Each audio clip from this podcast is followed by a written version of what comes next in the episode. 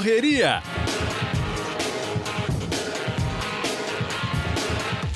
Olá, amigos.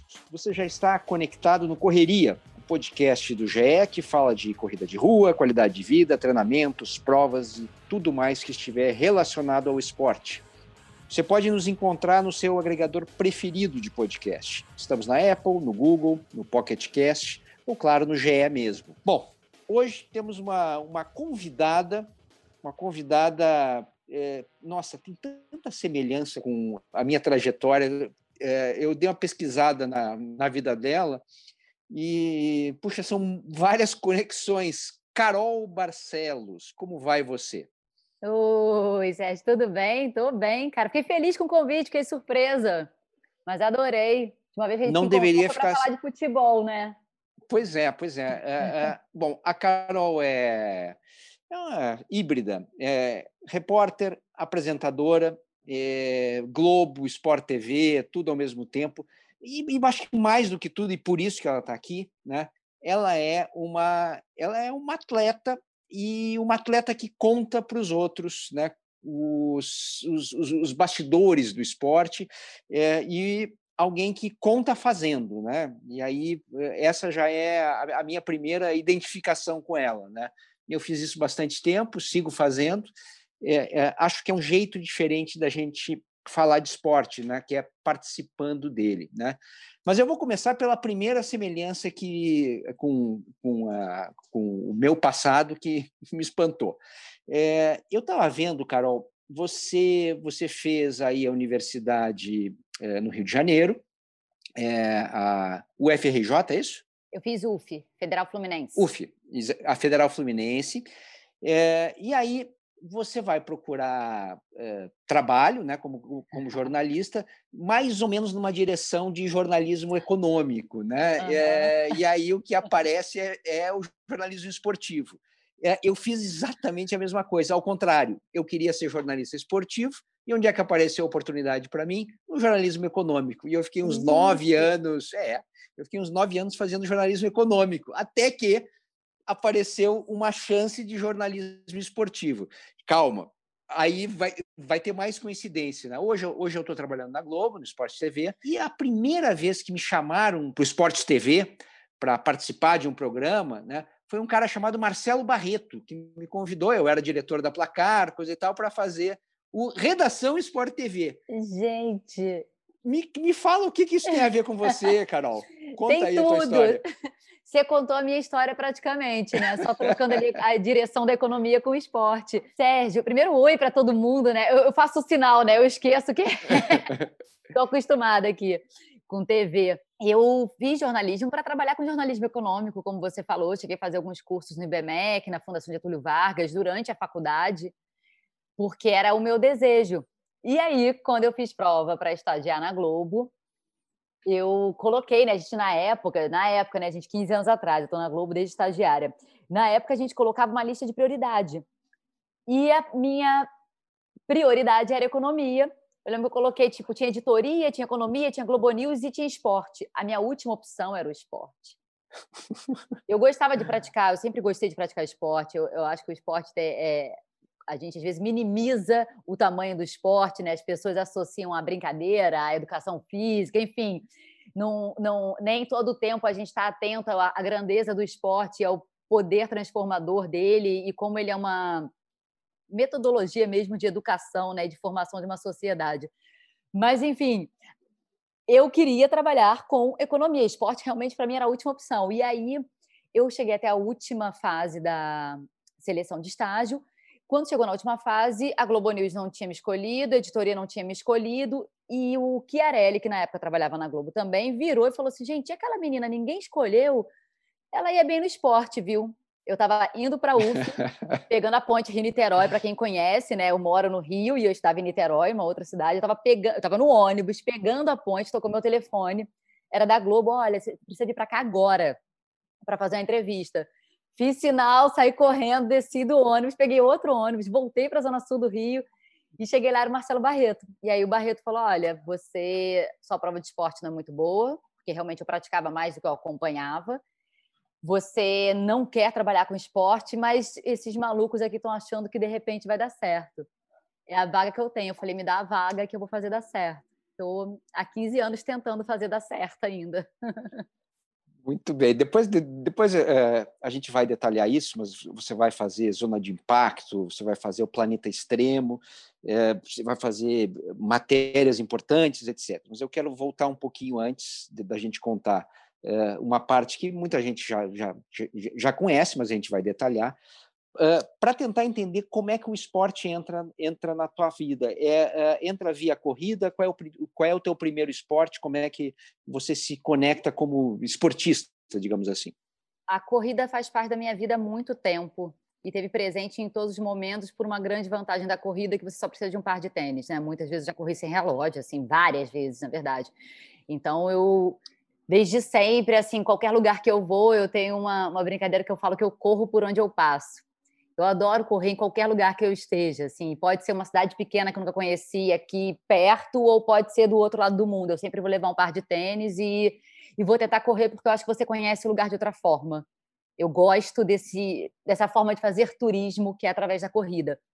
Mas o, o esporte, eu tive um período que marcou, né, de esporte que marcou a minha vida, que foi aos 15 anos eu, eu morei um ano nos Estados Unidos como estudante eu era júnior, né, que eles falam lá, como se fosse o segundo ano do ensino médio, do ensino fundamental. E na época, ao contrário do que todos achavam que eu iria jogar futebol, eu fui para a equipe de natação. E eu acho que foi ali que eu descobri muita coisa minha em relação ao esporte, né? Eu comecei a fazer as provas de resistência já, que pouco eu acabei fazendo mais para frente, principalmente na corrida, mas naquela época já na natação. E eu entendi o que, que me pegava no esporte, que é a briga com a cabeça. É muito mais do que o físico, sabe? Eu gosto do esporte quando eu começo a brigar com a minha dor, a, a tentar a ter que convencer a minha cabeça que eu tenho que seguir ali, que eu não posso desistir, que eu tenho que ficar. E eu acho que foi ali que eu comecei a criar essa relação muito forte com os ensinamentos que o esporte traz, sabe? Eu acho que o esporte me trouxe, obviamente, muitos benefícios profissionais, e traz para todos nós muitos benefícios quando a gente fala de saúde. Mas o esporte traz um crescimento e um aprendizado que eu ainda não sei explicar.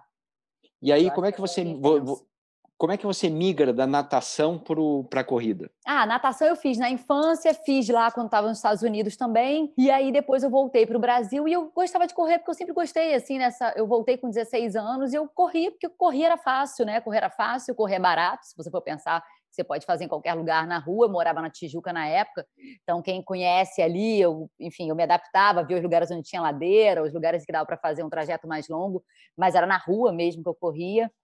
E foi um esporte que eu nunca parei, né? A corrida eu nunca parei. Foi o único que eu acho que eu nunca larguei, assim. Não estou correndo pra caramba hoje, mas assim, se eu for ali passar um fim de semana, onde for, eu vou levar um par de tênis para dar uma voltinha pela cidade. Bom, aí, eh, bom, vem, vem a trajetória profissional, você faz o redação, né? É, você trabalha no Redação Esporte TV. redação.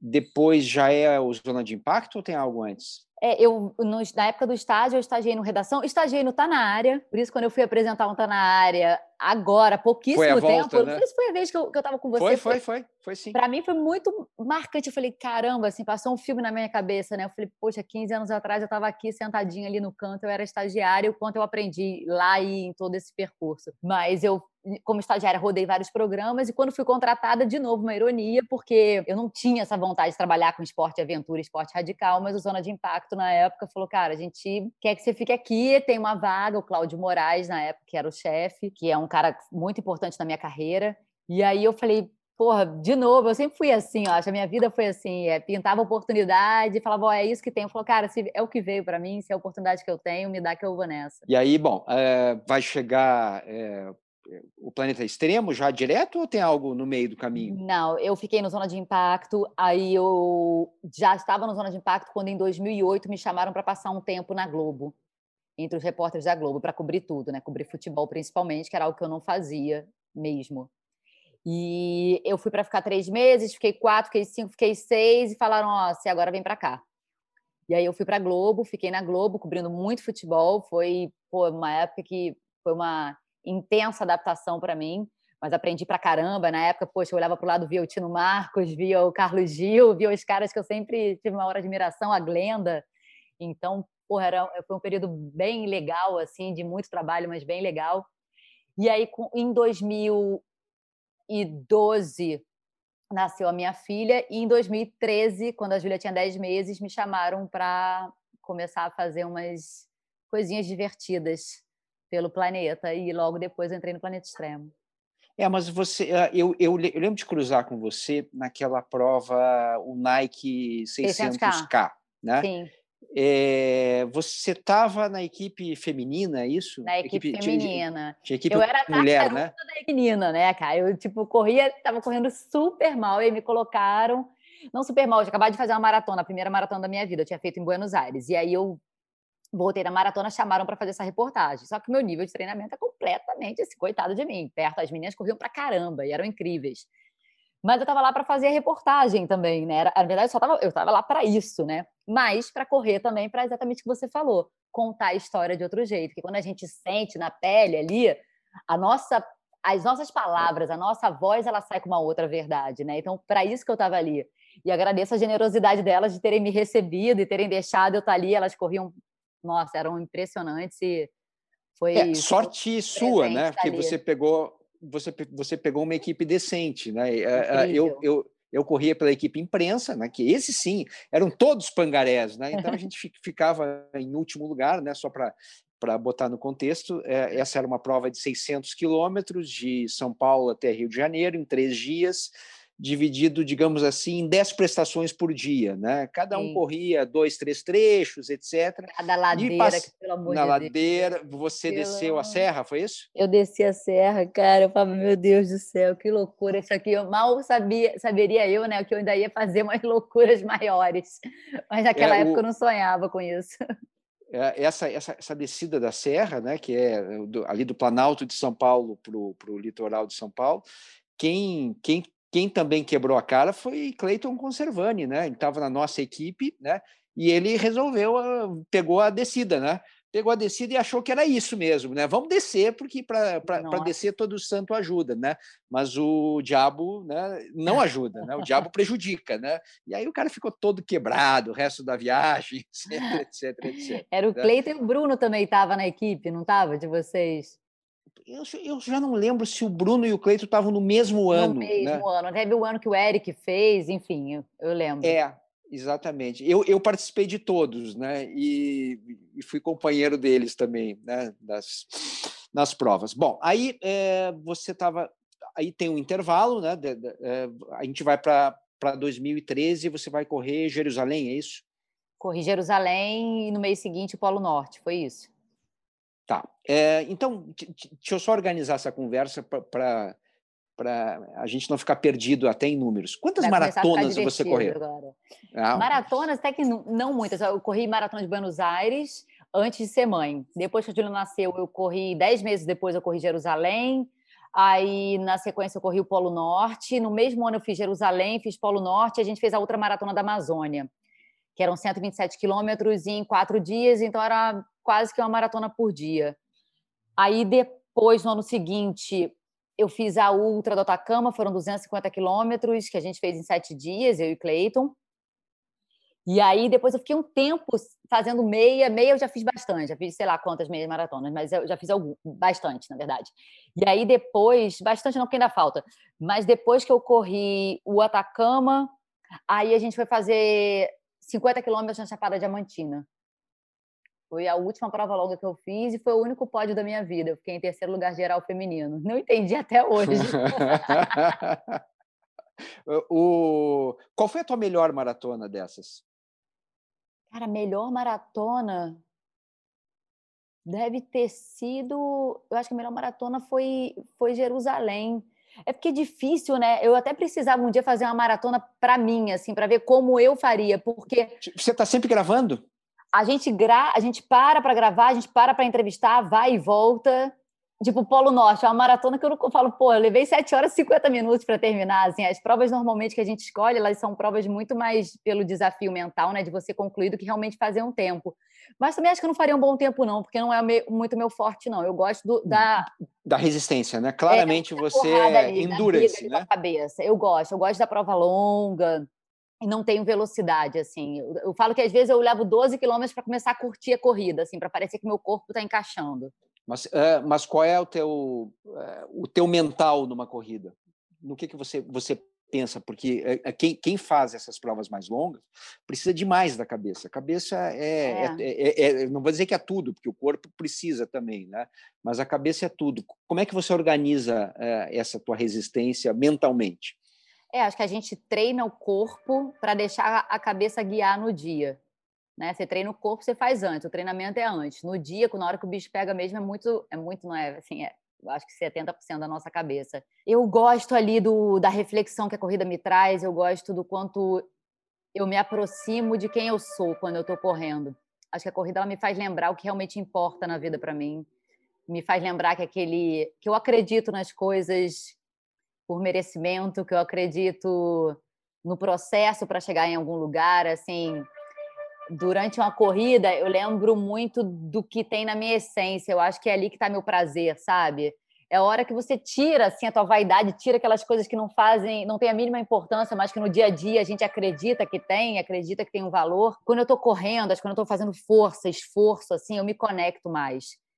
E eu gosto dessa briga, eu gosto de lembrar ali o que importa, eu gosto do, do caminho, mais até do que da chegada. Eu gosto muito do caminho da corrida. Acho que por isso que a corrida longa ela me dá tempo para organizar, para fazer uma sessão de análise intensa. Agora, dessas, é, é, em cada uma dessas provas, né, principalmente Atacama, que são vários dias, né, o Polo Norte, né, deve ter momentos mais, digamos assim, dramáticos. Assim, qual foi assim o, o momento de, de, você chegou mais perto da, da, desistência mesmo? Chega, não aguento mais isso, não vai dar mais. É, no Polo Norte eu, eu, sofri pra caramba, pra caramba, assim, porque a gente pegou 40 graus negativos, né? Assim, é uma temperatura que dói o tempo inteiro. Você, você lida com a dor o tempo inteiro, não tem um refresco, tá todo, está sempre doendo. Mas o Polo Norte era uma prova só, né? Eram 42 quilômetros, gente. O cara resolveu aqui agora fazer um. Ah, mas, mas, mas ficou uma trilha sonora boa, né? Tem uma, é, tá ótima. Tá, parece uma buzininha de sorvete ali, vamos embora. mas eu acho que é tipo isso, aqueles carrinhos. Isso. E aí, no Polo Norte, eram 42 quilômetros direto. Então, eu me mantinha ali, que eu falava, cara, vai chegar, uma hora vai chegar, vamos nessa, vamos nessa. No Atacama, a gente ia correndo né, para 42 quilômetros num dia, 44 no outro, 38 no outro, mas no quinto dia, a gente fazia uma perna de 76 quilômetros. E eu lembro que, assim, quando faltavam 10 quilômetros ali para acabar os 76, eu estava já em outro planeta. Eu lembro que eu nunca cheguei à exaustão do jeito que eu estava ali. Não, juro, eu nunca senti tanta, tanta dor física e tanto cansaço mesmo. Eu lembro de às vezes olhar para o Cleiton, a gente estava junto e a gente fez um último ponto de parada. Eu lembro da cena, assim, que eu já vi essa imagem algumas vezes, de eu sentar e aí vem né, o pessoal da organização, a moça me dá água, porque é autossuficiência, a gente está correndo de mochila, carregando tudo nas costas, aquele esquema, acampa, dorme no, no deserto à noite. E aí eu tava com a mochila, assim, eu tirei a mochila, eu lembro que eu só olho para ela e falo assim, cara, onde é a chegada? E ela fala, faltam dois, 10 quilômetros. Cara, quando ela falou Nossa. 10 quilômetros. Cara, 10 quilômetros você correu, porque eu sempre faço a conta de quanto eu já corri, né? 10 quilômetros eu corri 66, porra, 10 quilômetros não é nada, mas, cara, 10 quilômetros para mim, ali. Cara, eu lembro que eu olhei pro Cleiton e falei, cara, eu não sei, cara, eu não sei tá muito foda para mim, eu não sei mais. e aí o Cleiton falou, Carol, você começou a delirar. Eu olhava para você assim, parecia que você tá... que eu não sabia mais onde você estava. E foi o mais perto que eu cheguei. Eu não pensei em desistir ali, mas eu, eu realmente pensei que eu estava chegando muito perto do meu limite físico, que eu estava exaustão total. É, o maluco da, da, do, da, dessa prova de resistência, né, do, dessa prova longa, é que é, a gente tem uma tendência de achar que o cansaço ele é crescente, né? Ele vai crescendo, crescendo até o momento que chegou ao cansaço máximo, né? Não é assim que funciona, né? Tem Não. é uma coisa tem que é, é, tem picos, é uma senoide, né? Se a gente fosse pegar uma, um jeito de, né? Às vezes você está no vale, daqui a pouco uh, você começa a subir de novo, né? Então, no, uh, a tua própria experiência nisso deve ajudar um pouco, né? Você já ter vivido isso em outras é, em outras situações, né? Você sabe, olha, tá horrível agora, mas vai passar. melhore, vai passar. Daqui a pouco passa, né? É isso que a gente pensa nessas horas, vai passar. É por isso que eu acho que a corrida longa, né, de resistência, ela é tão grandiosa e ensina tanto para a gente da vida, porque é isso, né? É como quando chega um, quando eu saio da corrida estou no meu dia a dia e tenho momentos muito difíceis, muitas vezes eu lembro da prova. Falo, cara, passa, eu sei que passa e eu vou estar tá lá embaixo e depois eu vou me fortalecer de novo, vou subir de novo e vamos nessa que é assim, é, é seguir em frente, é olhar para frente. O Marcos Dantas, que é um cara que sempre me treinou e a gente poucas vezes conseguiu correr junto, mas o Marquinhos sempre falava para mim, falava, cara, não importa o que está acontecendo, não abaixa tua cabeça. Prova longa, principalmente, falava, não abaixa a cabeça, Carol. Olha para frente, cara. Se abaixar a cabeça, você abaixa tudo junto. Se olhar para baixo, vai tudo para baixo. Cara, olha para frente, meu irmão, não perde a dignidade. Eu sempre penso, eu não vou perder a dignidade, cara, eu não vou perder a dignidade.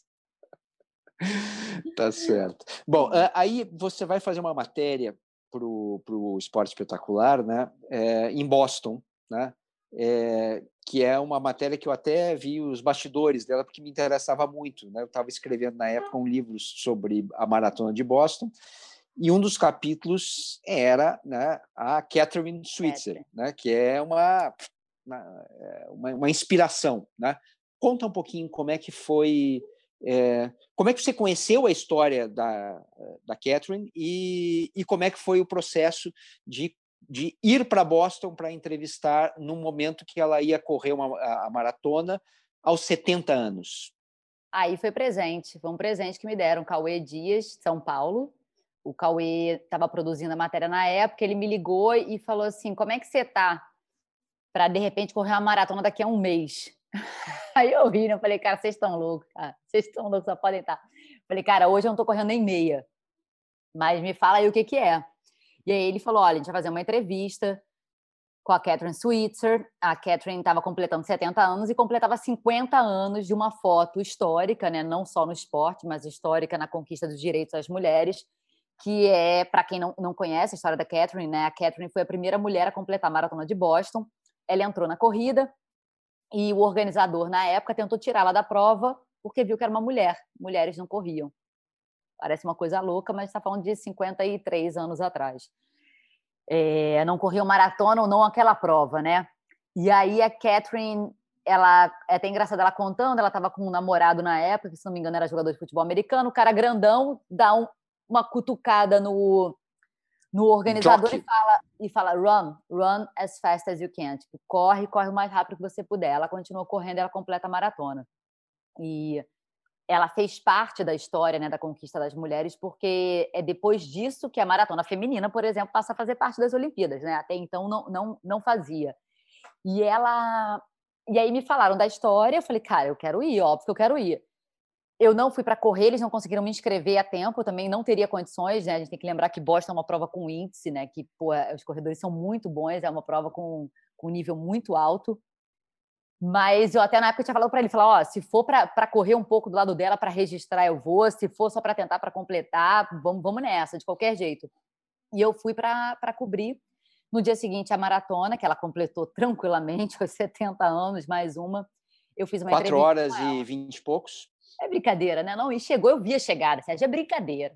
Ela chegou, parecia que ela estava passeando em Boston, rindo, leve, com, feliz. Com um monte de gente atrás dela, né? Um séquito, levando, né? Que... Exatamente, levando várias pessoas, assim, e, e porra, foi depois do atentado isso também, né? Então é uma prova que ela tem uma carga emocional, tem uma, uma passou a ter uma força muito grande essa maratona, maior ainda do que já tinha.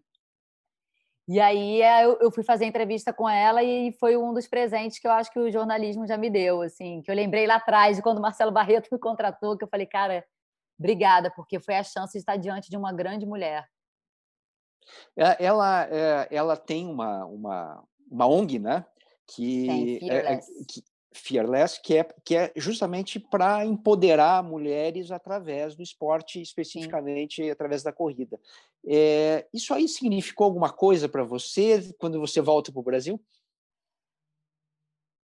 Isso foi, foi determinante para mim, porque no, ao fim da entrevista, eu lembro de pegar na mão dela e agradecer, né? E agradeci não como, como entrevistadora e como jornalista, mas agradeci como mulher.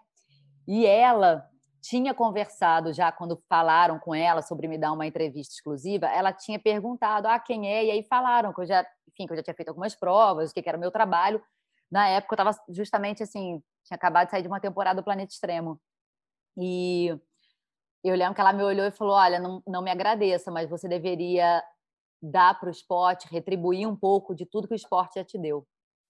E eu já tinha uma vontade muito grande de fazer algum trabalho social. Quando ela falou isso, eu voltei para o Brasil. Eu falei, cara, realmente, assim, é que outra forma que eu tenho de agradecer, né? Tudo que o esporte me deu, me deu tudo, me deu tudo, né? Me deu a, a minha vida, a minha profissão e, enfim, e, e quem, quem eu me tornei, estou me tornando ainda, né?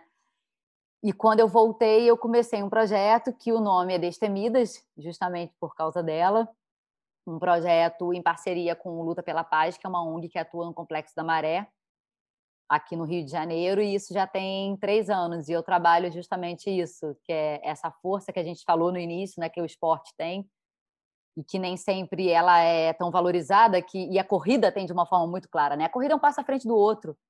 Eu acho que poucas coisas são tão fortes quanto isso. Você sabia que você estar sempre indo em frente, dando um passo à frente do outro.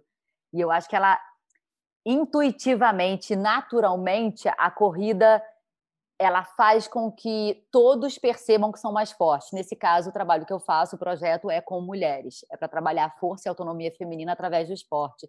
E eu acho que a corrida é genial para isso e é muito é muito legal ver quando as meninas vêm falando: caramba, eu não acredito, corri, consegui correr 16 quilômetros, meninas que não correu nenhum ela não correr nenhum quilômetro e correr 16, três meses depois, prova ela que ela pode ter conquistas muito maiores do que ela imaginava. Que é uma questão de vontade, é uma questão de planejamento, é uma questão de treinamento, é uma questão de acreditar e, claro, ter oportunidade. Né? Isso, sem dúvida. E, enfim, é uma batalha, isso virou uma. É uma ultramaratona, né? Trabalhar com projetos assim, mas hoje é um. Acho que é o que mais mexe com o meu coração. De vez em quando você treina com as meninas? Treinei sábado passado. Sábado passado eu estava na maré treinando. A gente está agora adaptando bastante o treino, né? Porque com o distanciamento social, a gente está vivendo mais um.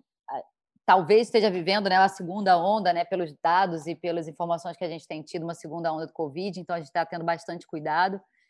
A vantagem é que é em lugar aberto, né? Que a gente consegue ainda manter ter o cuidado e segurança. Mas a gente fez treino sábado e agora está avaliando como é que vai ser daqui para frente. Se vai continuar ou se vai voltar com treino online, que é uma loucura, mas é o que temos para o momento, né? É, não, eu acho que não tem que falar que é uma loucura, né, gente? É um momento de resiliência para todos nós, né? É isso, vamos lidar com isso e enfrentar da melhor forma. Eu, eu acho até que de vez em quando eu vejo o pessoal que, que, que da corrida se queixar, né? Acho que somos privilegiaados, né? Porque, o, porque o nosso esporte ele pode continuar é, é, é, com, com, com, distanciamento, com máscara, etc. Tem esporte que não pode, né? Esporte fechado, esporte de luta, é, que o, é, é muito mais complicado, né? Eu acho que até, até nesse sentido a gente é privilegiado. Né? É, somos privilegiados de muitas formas, né? E ne, nesse momento eu acho que é pensar no, no esporte, na atividade, como algo para manter a saúde mesmo, mas infelizmente a gente não tem como pensar em nada além disso. Claro que no caso de atletas profissionais é diferente, né? Eles têm um outro comprometimento. Já que a gente citou Covid, você passou por Covid, né? Logo no início, foi isso? Eu tive, eu tive logo no início, é, tinha um mês e meio, acho, e tive leve também, passei, acho que se dá para falar isso, passei bem, né? Mas é um susto, né? É um susto que a gente sabe... realmente não sabe. A gente conhece muito pouco, né? Então a gente não sabe é. como é que vai reagir, como é que vai ser. É, e, e, a própria história da idade, né? ah, você é jovem, etc. É, eu acho que não é, existe. É, bom, o Rodrigo Rodrigues, nosso companheiro de trabalho ali, etc., uh, morreu jovem, né? É, tem, uma, tem uma questão lotérica, né? Tem um percentual de pessoas, que pode até ser pequeno, né? Mas, mas essa, essa, essa loteria maldita pode estar tá apontada para você. Ninguém Eu sabe. Eu acho né? que esse, esse vírus ele não, não entende isso, né? O vírus é, é um vírus, ele não vai se, ele não se encaixa, né? Nessas definições que às vezes a gente fala, ah, tem um, um grupo que é de risco, um grupo que não é de risco.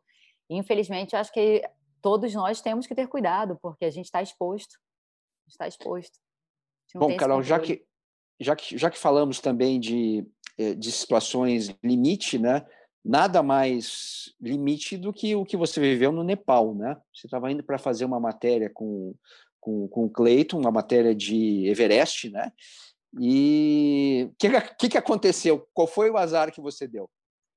A gente estava indo gravar uma matéria para o Planeta Extremo. A gente faria um programa que abriria a temporada, aquela temporada, né?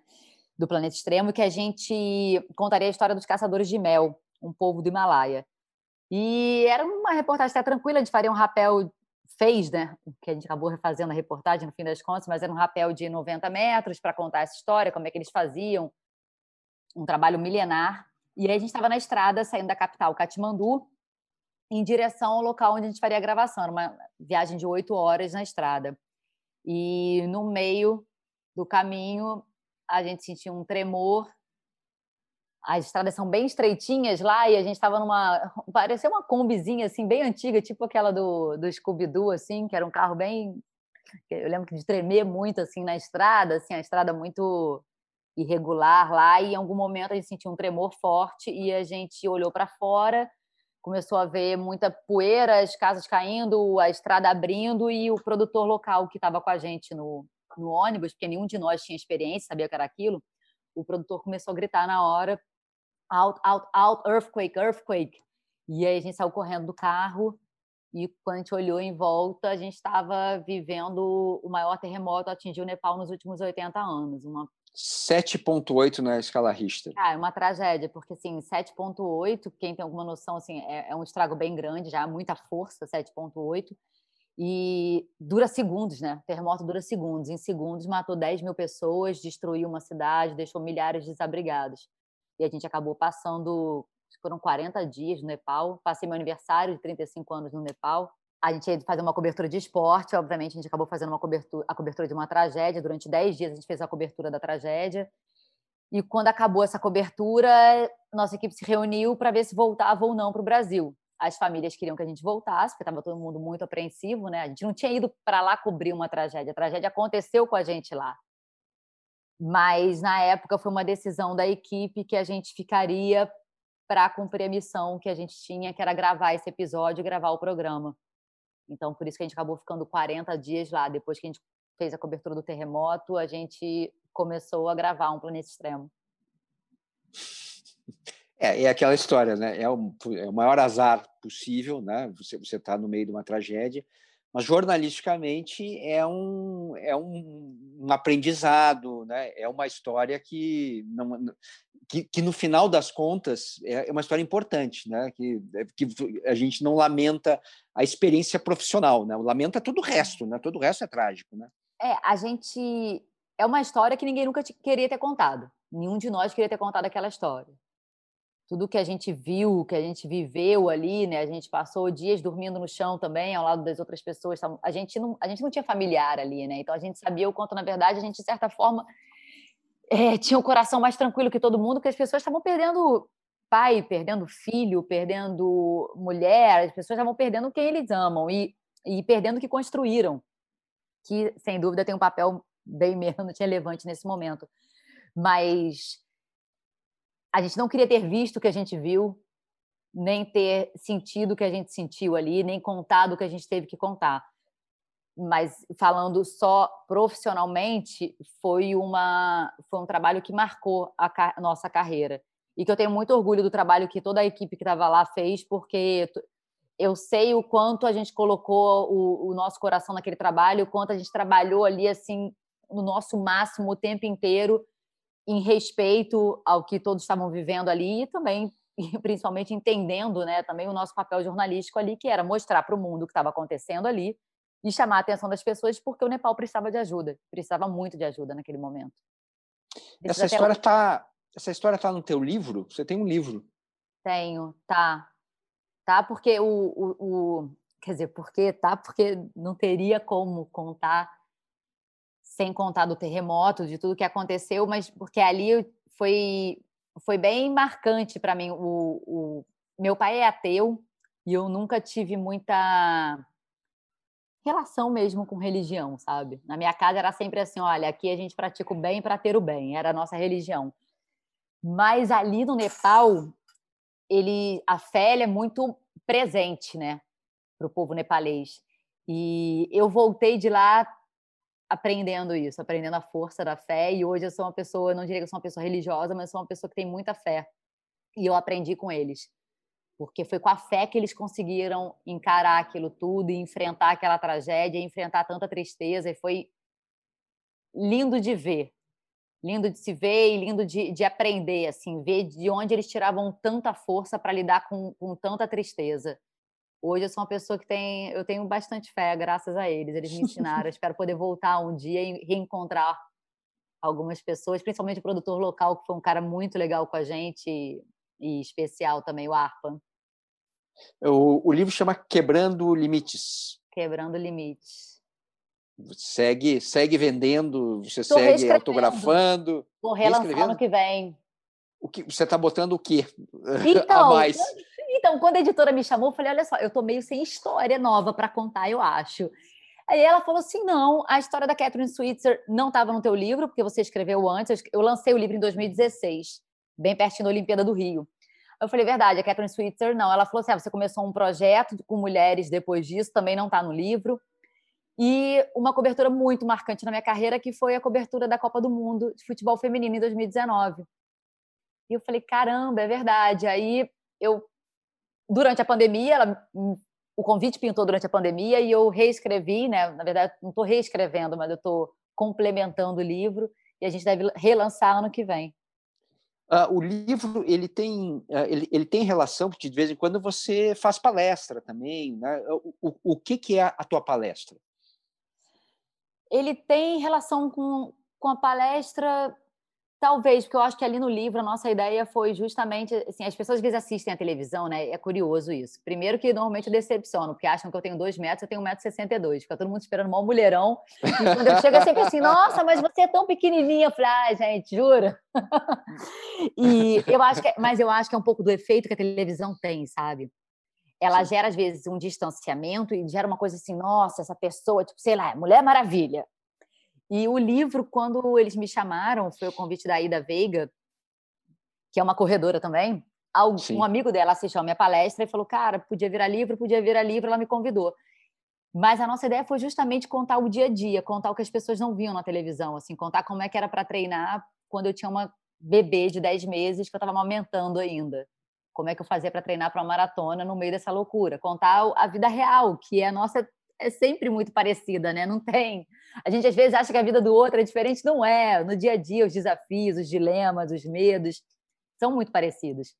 No livro eu conto isso e a palestra é naturalmente com pegada motivacional, mas em que eu falo muito de trabalho em equipe, que para mim é essencial. Tudo que eu conquistei nunca foi sozinha, foi graças a, a uma equipe na TV que eu digo que são os meus verdadeiros heróis, os caras que eu tenho muita gratidão, Cleiton, Oteral, Igor, Claudinho, tem uma lista aí.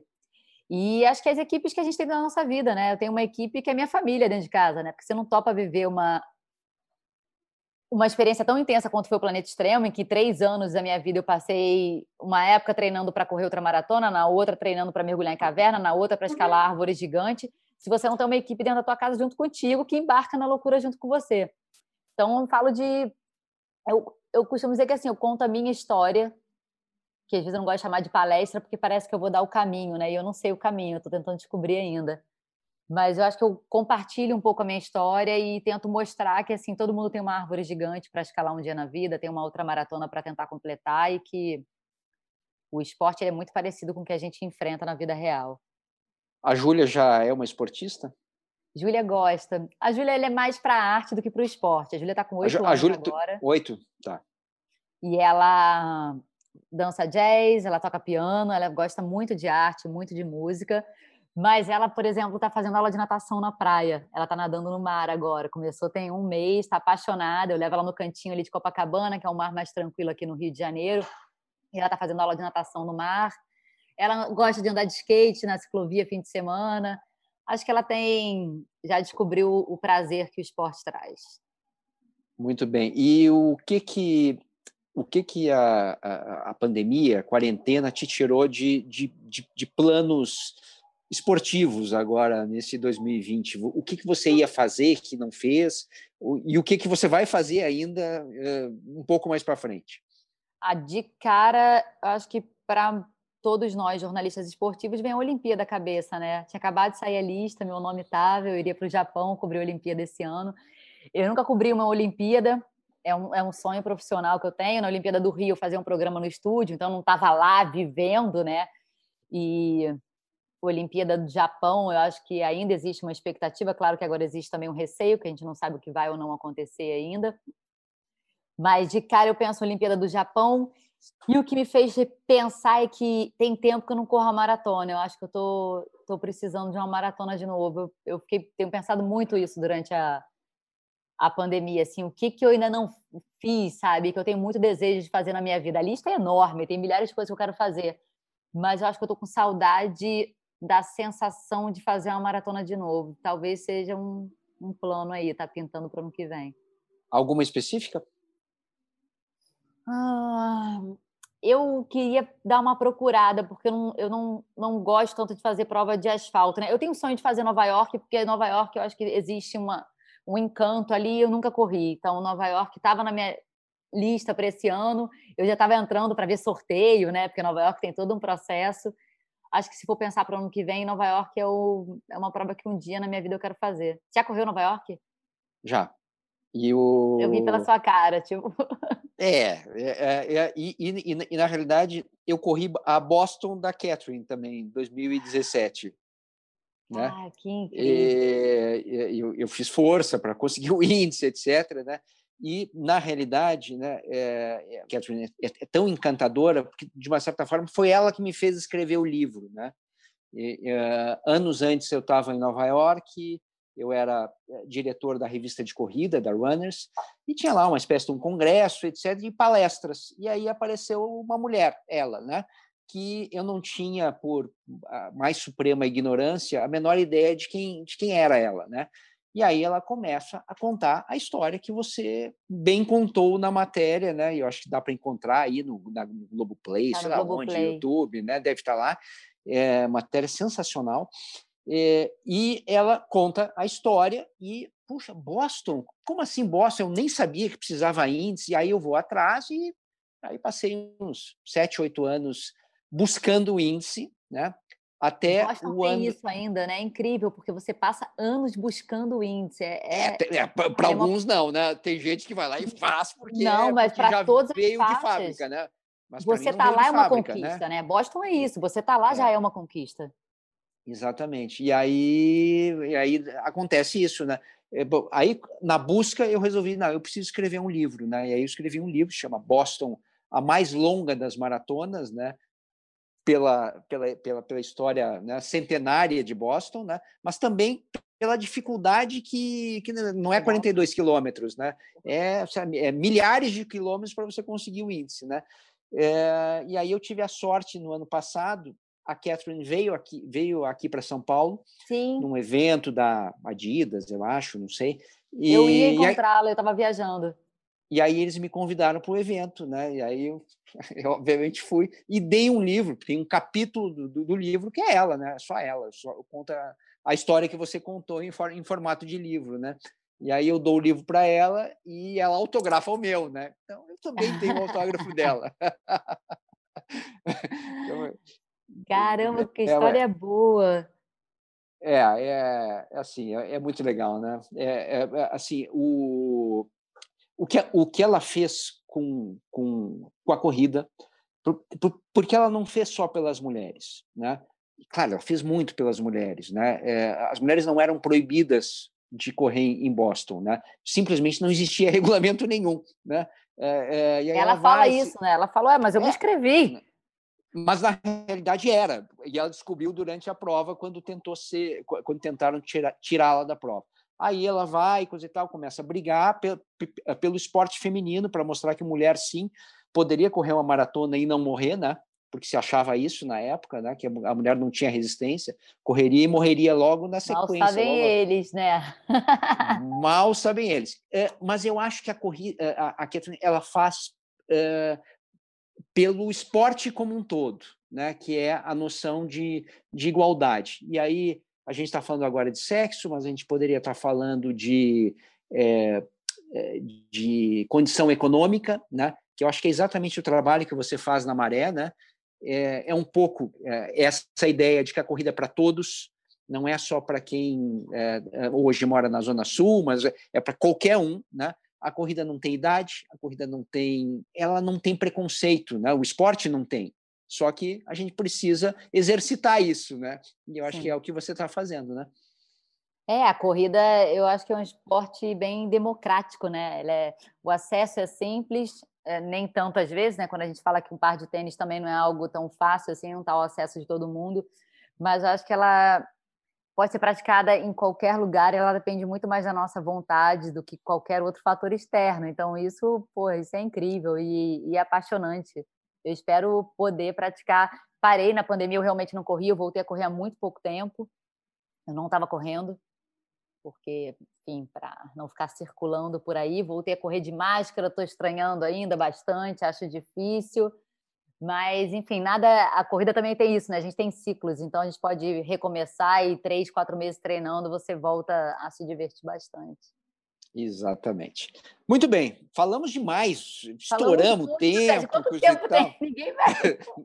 Não, é assim, a gente, a gente deve ter falado mais ou menos o dobro do tempo desse podcast, mas azar, eles que. Né, Vou mudar né? trabalho. Não, não, é, não é mais problema meu. Eu, eu, eu sei que eu me diverti demais nessa conversa. Obrigadíssimo, Carol, pelo teu tempo e, e por passar tanta coisa interessante. Eu acho que quem está nos ouvindo é, deve pescar coisinhas na, na nossa conversa para levar na sua vida. Obrigado mesmo. Obrigada a você, Serginho, pelo convite. Adorei ouvir, na verdade, a sua história. Eu que queria ouvir mais da sua história e contar menos da minha, para te falar a verdade. Espero que quem está aí com a gente, quem ficou esse tempo aí com a gente, tenha aproveitado também de alguma forma essa troca, se anime para suar de algum jeito, sabe? É, é uma vida só, vamos aproveitar, vamos aproveitar o que dá. Muito bem. O Correria é um podcast que tem a produção e a edição do Leonardo Bianchi, tem a grande ajuda do Bruno Palamin, coordenação do Rafa Barros, gerência do André Amaral. Daqui a duas quintas-feiras tem mais um Correria novinho em folha para você. Um abraço a todos.